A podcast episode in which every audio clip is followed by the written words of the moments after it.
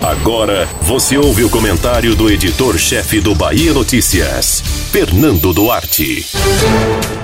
A ressaca das eleições de 2020 começou com o início do próximo ciclo, que se encerra daqui a dois anos.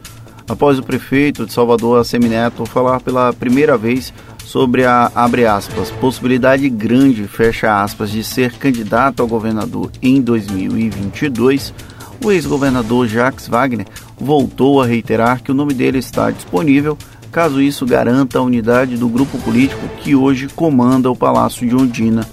É até aqui o rascunho mais preciso do embate eleitoral da próxima disputa na Bahia.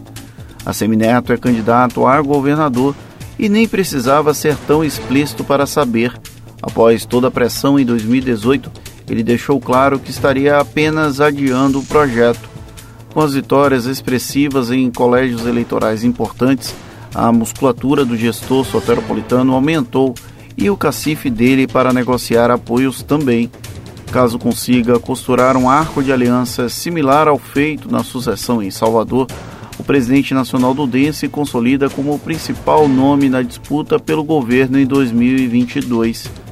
Isso não significa a inexistência de outros postulantes na disputa.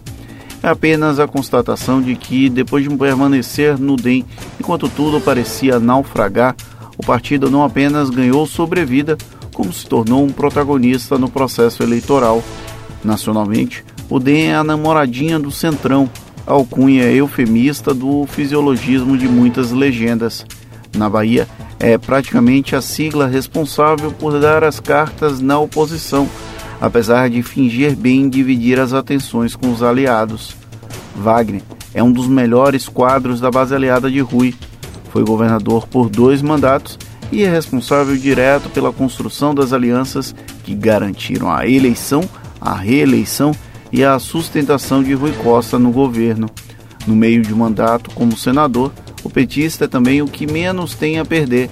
A favor dele, a boa avaliação do período em que esteve em Ondina, especialmente no interior da Bahia, ainda que tenha tido alguns percalços, a exemplo das greves de policiais e professores, elas podem retornar dos mortos. Contra ele pesa um fato que se repete no PT em diversos planos a dificuldade em formar novos quadros, ainda que tenha havido esse esforço com a candidatura de Major Denise em Salvador. Mesmo que nomes como Éden Valadares, presidente estadual do PT, despontem no plano da articulação, os petistas têm problemas históricos em lançar novas figuras a tempo de torná-las competitivas para um pleito. Esse desgaste é natural e independe do próprio Wagner. Até aqui não houve sinal de que há um sucessor para Rui sendo construído paulatinamente e o perfil centralizador do governador, inclusive, mostra um caminho bem diferente. Com esse novo ciclo iniciado, as peças do tabuleiro político local começam a ser mexidas. É cedo para cravar se teremos esse embate entre a CM e Wagner daqui a dois anos. Porém, essa disputa parece a mais provável, um retrato do atual momento. Você ouviu o comentário do editor-chefe do Bahia Notícias, Fernando Duarte.